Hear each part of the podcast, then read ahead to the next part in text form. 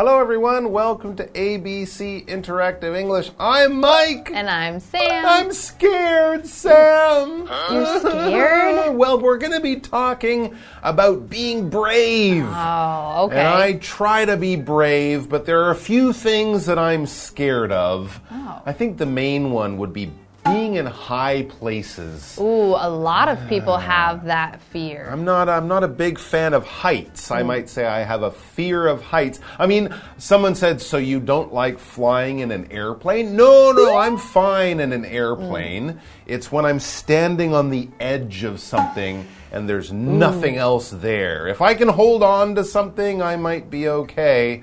But I am not brave when I'm standing on top of a mountain or something like that. I don't like Yeah. that. How about I, you? I think for heights, I'm Mm-hmm. kind of okay. But one thing that I found out here Mm-hmm. in Taiwan that I didn't know I was afraid of Hmm? until I came here is apparently I am not brave when it comes to facing big spiders. Big spiders. Because you guys have the hmm. Laya spider that's like that big. Yes. And the first time I saw it, I actually thought I like was gonna black out oh because Oh I was my- like got nervous and scared and I was like, whoo and then I was like, whew, I didn't know I was afraid. Whoa, you almost fainted. Almost fainted. That's crazy. It's And- true. The insects in Taiwan are much bigger than the ones we get in Canada and America. Yes, It's my true. house at home, I maybe only saw a spider this big. that's I didn't like it, but I didn't feel that scared of it. Right. But finding one of those popping up on the wall, ooh, Okay, so how about some of the other things in Taiwan? Are you afraid of uh, cockroaches? I don't like them. I won't say I'm scared of them. I'd rather not see them, but I think I'm Okay. okay as far as scared goes. Hmm, How about the ugong, the centipede? Ooh, I don't like those. No, I don't like because they're those fast and then they disappear. That's true. And how about bats? Oh! Well, apparently I'm scared of that too. But you caught it very well, so you're not that scared. Bravo. Good okay, but my heart is beating now out of my chest. I was Well, not prepared for that. I would have run the other way. So you, like the title, are braver than I. Let's check out our dialogue and find out what the characters in it are afraid of. Tina and Rudy are discussing their fears.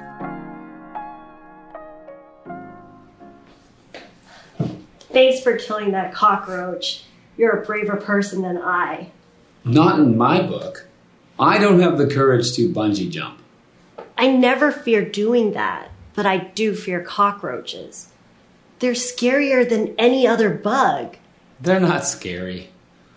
I'm scared to death of heights and needles.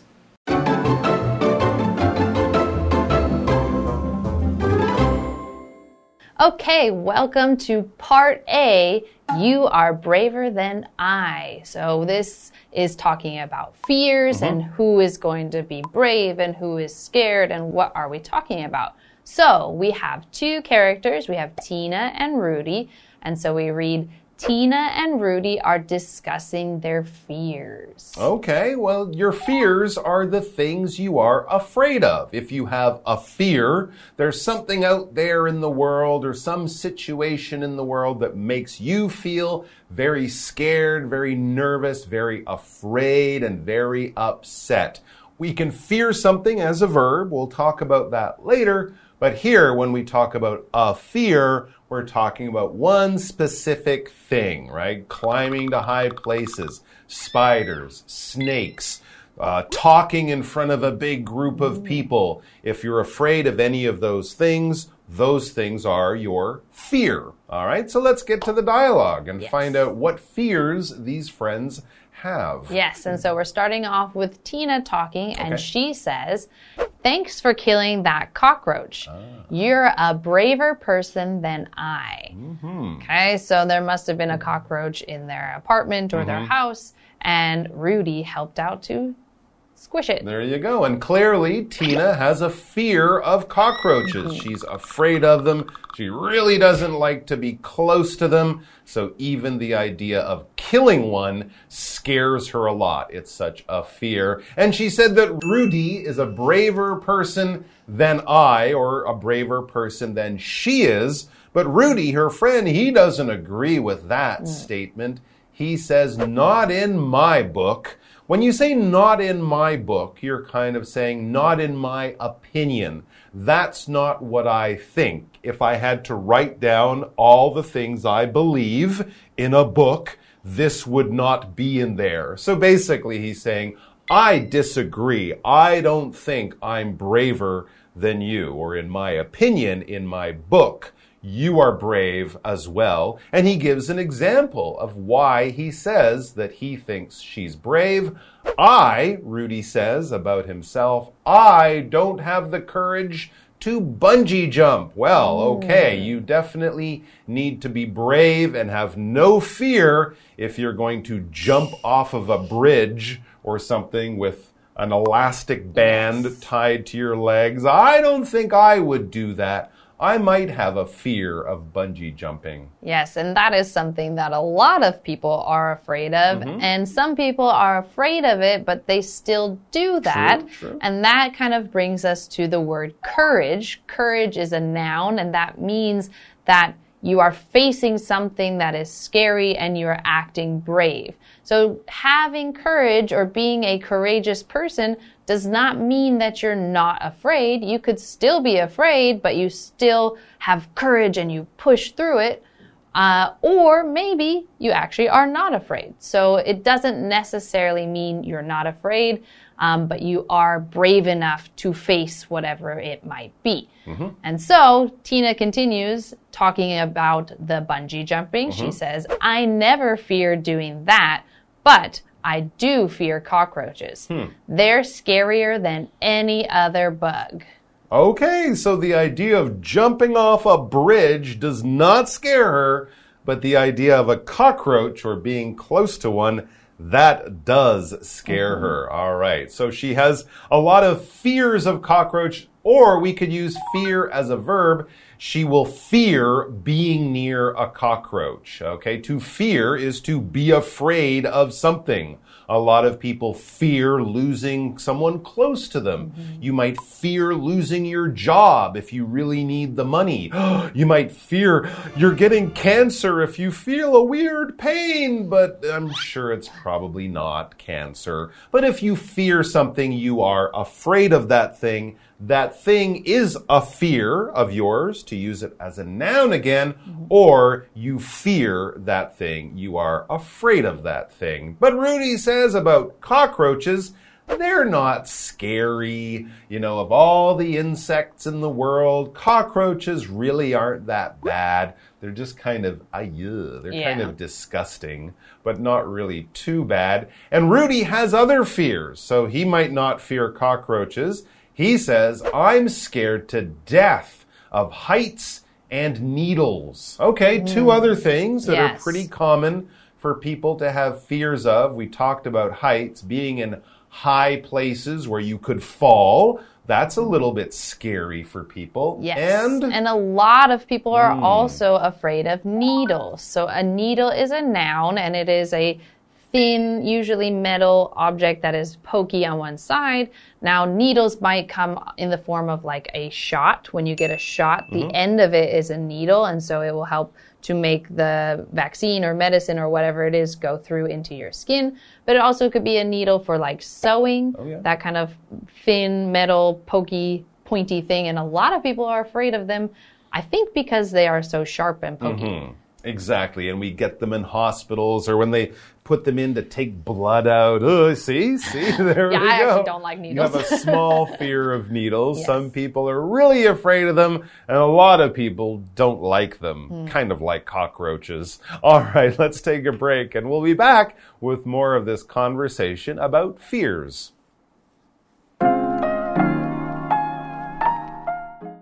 Really? What happens when you have to get a shot? I become more worried and nervous than usual. Also, my heart beats really fast and I can't breathe. That doesn't sound pleasant. It's not.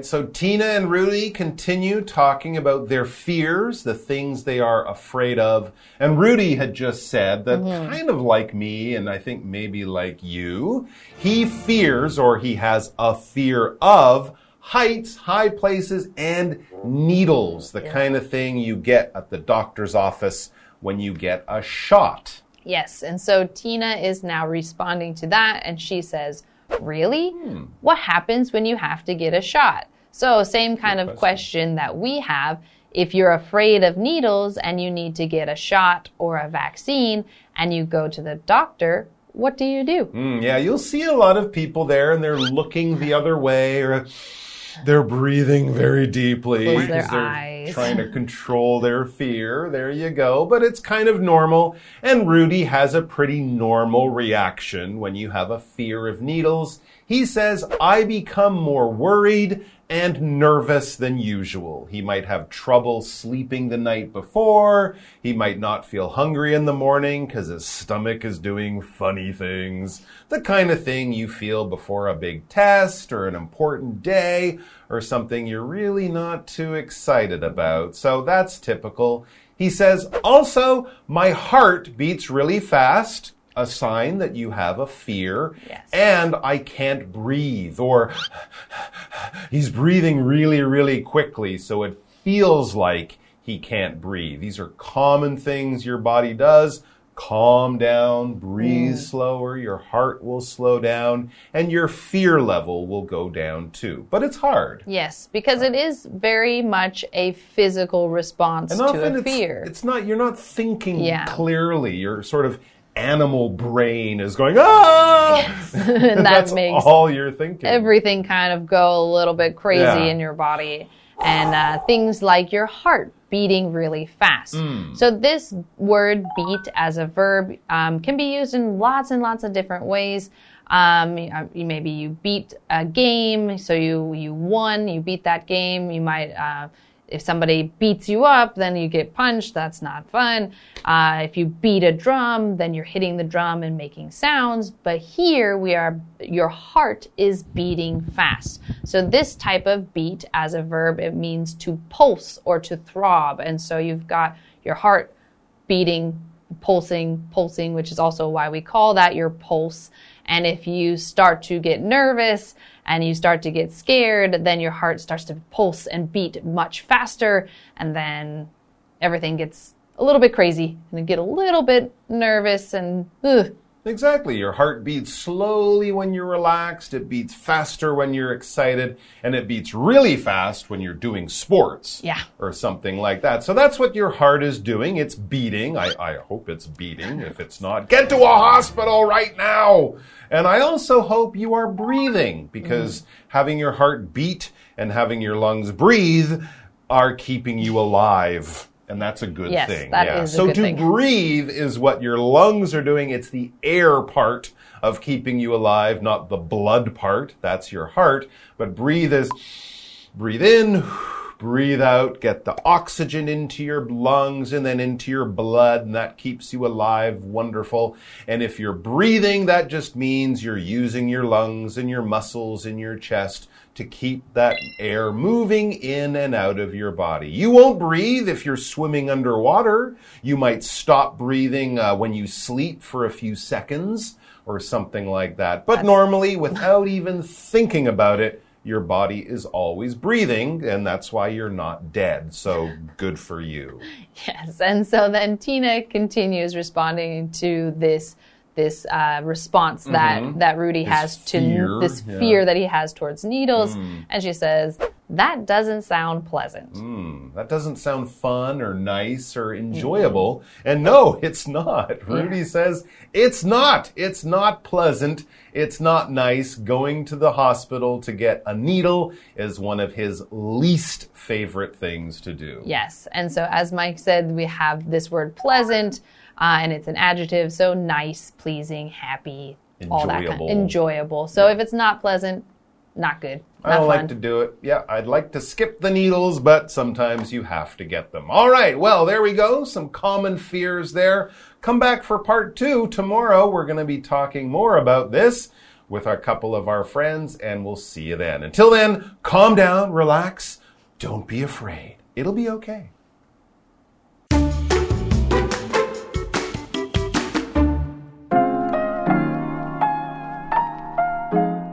Tina and Rudy are discussing their fears.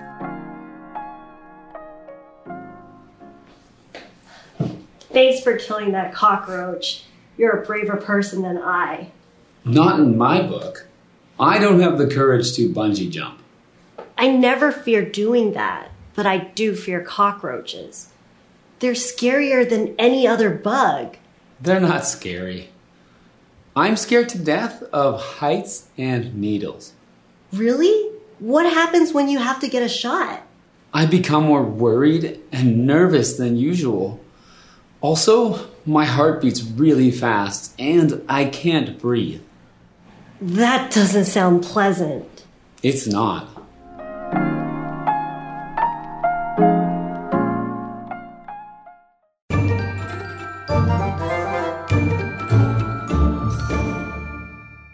Hi, I'm Tina。我们来看这一课的重点单字。